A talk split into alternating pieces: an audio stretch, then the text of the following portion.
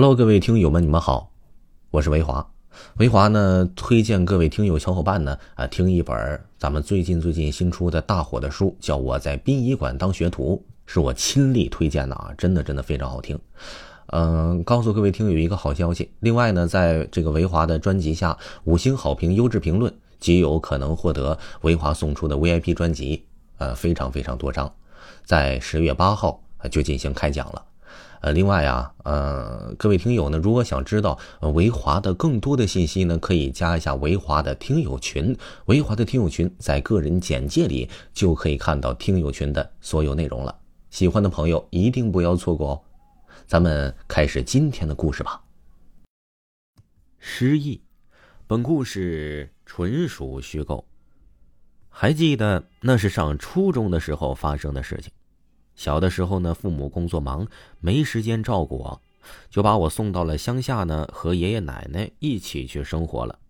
小孩子呢是调皮爱闹了，去了乡下生活，倒也非常的自在。现在回想起来呢，那的确是我一生之中最无忧无虑的时光了。直到这小学毕业，由于学业原因，父母才商量着把我接回城里上初中。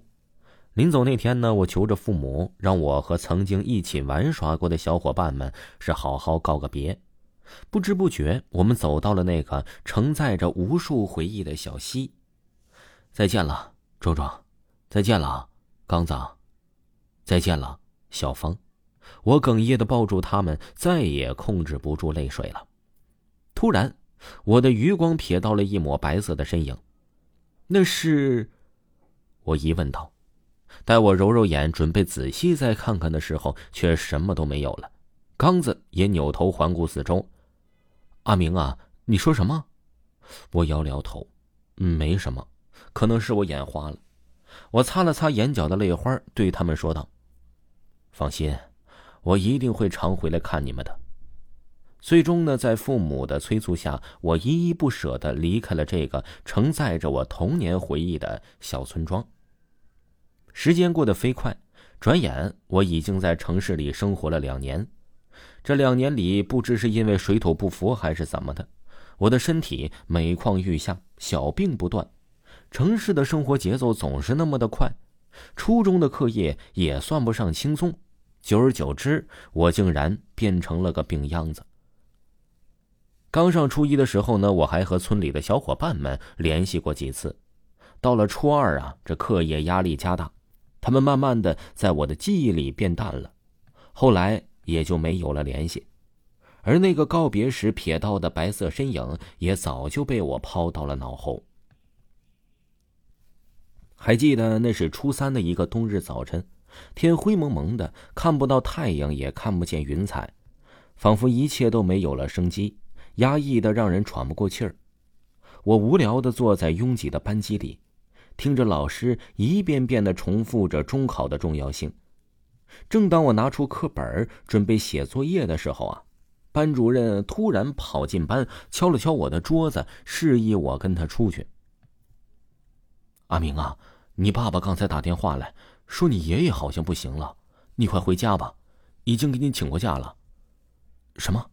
我愣在了原地，怎么会呀？爷爷的身子骨一直是那么硬朗。前两天我们还通过电话呢，怎么会今天就？我来不及收拾东西，慌里慌张的就跑出了校门。急忙回到家里，我看到了爸爸一言不发，妈妈呢也是小声啜泣的收拾东西。没等我张口问呢，爸爸就沉声告诉我，说你爷爷他快不行了，现在呀你就收拾东西赶紧回老家吧，你呀还能再见他老人家一面。我还想再张口问点什么，妈妈就给我使了个眼色，告诉我什么都不要说。这时我才发现，一向坚忍的爸爸已经红了眼眶。一路无言，那是一段最煎熬的漫长等待。我多希望这消息是假的呢，爷爷他只是想见我们而已。终于回到了老家的那个破旧的小房子。奶奶在炕上哭泣的不成声。妈，我们回来了。爸爸轻声说道。他突然抬头，死死的盯住我。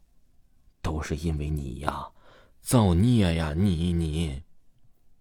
爸妈没明白奶奶的意思，面面相觑的摇了摇头，而我也愣在原地，沉默了几秒钟。奶奶长长的叹了一口气：“哎呀，罢了罢了，去看看你爷爷吧，这是他自愿的，也怨不得你。”我并没有听懂奶奶的意思，但是也顾不了那么多了，快步走进了里屋，看到了躺在床上的爷爷。怎么会呢？眼前的景象让我惊呆了。那个还不久之前和我谈笑风生的硬朗老人，怎么会在短短几天之内变得如枯骨一般？爷爷，我小声的唤道，生怕惊吓到他。乖，乖孙儿回来了，不要怕，这是爷爷自己选择的。爷爷，你……我刚要说什么，他打断了我。阿明。我剩的时间不多了，听我说，娟儿回来了，她回来了，爷爷知道你没有忘了她，去那条溪边给她道个歉吧。我已经赔了一条命给她，她应该会原谅你的。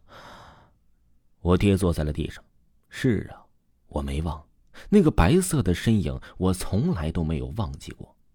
她叫娟儿，比我小一岁，她曾是我的好朋友。那是在六年前的一个夏天，酷暑难耐，我们几个孩子跑到小溪边玩水乘凉，在打闹之中，我和娟儿啊一同不慎跌入了水里。那溪水看着不深，实则水流很急。他自小长在村里，水性极好，而我呢却不怎么会游泳。他拼了命的把我推到岸边，而我却因为求生本能踢到了他，使他在汹涌的水流里丧了命。我被人救上来后，不想面对娟儿父母的崩溃，更不想面对别人的指责，就自私的选择了装成失忆的样子忘掉他。奶奶的痛哭声把我从回忆里拉了回来。当天夜里，爷爷去了，我和父母在老家守孝了七天。期间，我去那条小溪对娟儿所诉说了我的忏悔，而这七天里。我病殃殃的身体竟然逐渐的好转。爷爷下葬之后，我便和父母打算乘车离开老家，而奶奶坚决不和我们一起去城里。她说：“人老了也不想走了，叶落归根吧。”我坐在车里，看着车子渐渐驶离老家。唉，都结束了，我叹道。突然，我在汽车的后视镜里看到那个熟悉的白色身影。这一切。真的结束了吗？听众朋友，本集播讲完毕，感谢您的收听。